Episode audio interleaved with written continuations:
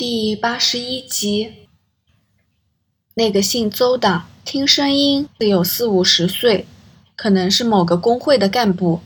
杜自强、苏松和郑天生只有二十多岁，满腔热血，对现况的愤怒无处宣泄，正好是左派渴求的人。或者他们的理念正确，出发点纯粹是为了抵抗社会的不公义，但用上炸弹。便是愚蠢的行为。邹师傅的话说得铿锵有声，可是依我看，苏松他们跟他们口中的黄皮狗差不多，一样是消耗品。权力便是这样一回事，在高位的拿理想、信念、金钱作为诱饵，叫下方的卖命。人不是想找个伟大的目标生存，便是追求安稳的生活。只要提供足够的诱因，便甘愿为奴为仆。如果我跟姓苏的这样说，他一定会痛斥我被法西斯荼毒。伟大的党和祖国才不会把他们这些爱国同胞置之不理。但我敢打包票，他这些小角色只会被人遗忘。兔死狗烹，鸟尽弓藏，是千古不变的道理。假如英国人最后没撤退，那些被港英政府关进监狱的人，出狱后大概会一时被左派捧为不屈的战士。但长远而言，他们会被照顾、安顿生活吗？我很怀疑。这些小角色越多，便越不受重视。你以为自己放一次炸弹，完成了一项伟大的任务？却不知道，跟你一样的死士有上百上千个。因为现实中，权力和财富永远只握在一小撮人的手里。晚上，我跟杜自强和苏松碰面，苏松的态度和平时没分别，一见面便游说我加入工会。不过，杜自强显得比平时拘谨。何先生夫妇似乎没察觉异样，而我没有跟大哥提起这件事。虽然告诉他，他或许能替我分担一下，但秘密一旦说出口，便不再是秘密。这一夜我睡得不好，一想到苏松他们的行动，我便思潮起伏，惴惴不安。翌日，我装出若无其事的样子。在房东的士多工作，纵使换了新冰箱，街头依旧冷清，行人稀少，顾客自然不多。何先生坐在柜台后读报，我则坐在门口旁，一边摇着扇子，一边听着收音机广播。电台中那位播音员再次大骂左仔乱搞社会秩序，是无耻无良、下流贱格之徒，语气刻薄幽默。极尽讥讽之能事，我一笑置之，但对左派来说相当讽刺吧。大约十一点时，一个男人走近，我觉得他有点脸熟，细想一下，发觉他便是我昨天听到的声音的主人之一。他是苏松的同伴郑天生。一瓶可乐。他放下四毫，说。我从冰箱拿出一瓶可乐给他，收过钱便回到椅子，装作看报纸。何先生十分钟前说有点事要离开一会儿，现在只有我一个人在顾店。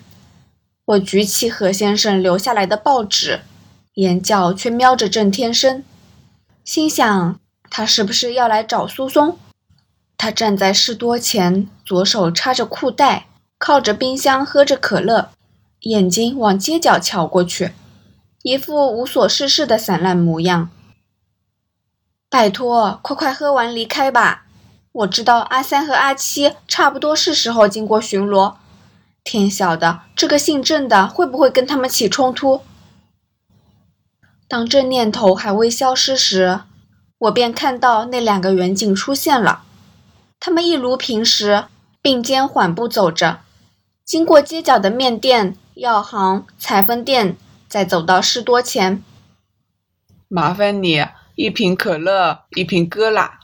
阿七说：“他就像老样子，放下三毫，为自己的份付款。我从冰箱取出两瓶汽水，交给他们。他们边喝边谈，不知道我正为情况担心。在他们身边，正好有一个炸弹暴徒，喝着相同的汽水。十一点新闻报道，收音机传来女播音员甜美的声音：“铜锣湾裁判署发现炸弹，警方目前封锁该路段，禁止车辆和行人进入。今早十点十五分，裁判私署职员发现大门放置了可疑物品。”于是报警，警方目前正在处理，暂未知道爆炸真伪。我看到郑天生嘴角微微扬起，该不会是他放的吧？下一则消息：英国皇家空军副参谋弗利将军今晨抵港，进行五天的访问。弗利将军下午会跟党督会面，明天预定到皇家空军基地慰劳驻港军医。并出席驻港英军与警察部联合设置的晚宴。弗利将军表示，他赞同之前访港的远东英军总司令贾华将军的意见，认为维持香港安定的第一道防线是香港市民，第二道防线是警察，第三道是军医，军医将在必要时支援政府。哼，放屁的白皮猪！这句话传进我耳朵时。我顿时起鸡皮疙瘩，我错愕地抬头向郑天生望过去，只见他一脸轻蔑，喝着只余下半瓶的可乐，而跟他距离不远的阿三和阿七则一脸诧异的瞪着他。喂，你说什么？阿三向郑天生喝道：“我有说什么不好？”郑天生头也不回。自顾自的继续喝可乐。我刚才听到你骂白皮猪。阿三在说：“哦，我看你肤色挺深的，原来你也是白皮猪吗？”郑天生没有退缩，还跟阿三耍嘴皮子。我想这回糟糕了。放下瓶子，给我站到墙边。我犯了哪条法律吗？你凭什么命令我？我看你游手好闲，怀疑你藏有武器或煽动性物品，现在要搜你身。不过听到人家骂一句“白皮猪”，便小题大做，这一黄皮狗！郑天生不为所动，直骂道：“死作仔，你够胆再说一次！黄皮狗！”说时迟，那时快，阿三抽出警棍，一下子往郑天生脸上挥过去。郑天生手上的可乐瓶飞脱，掉到地上，玻璃瓶碎一地，他整个人往右边倒。阿三随即挥出第二棍，往对方胸口直打过去。哦！郑天生失去平衡时，抽出口袋中的左手，似要抓住阿三的领口。不过，我被另一件东西分散了注意。一张约有手掌大小的纸从郑天生的裤袋掉出，落在我跟前。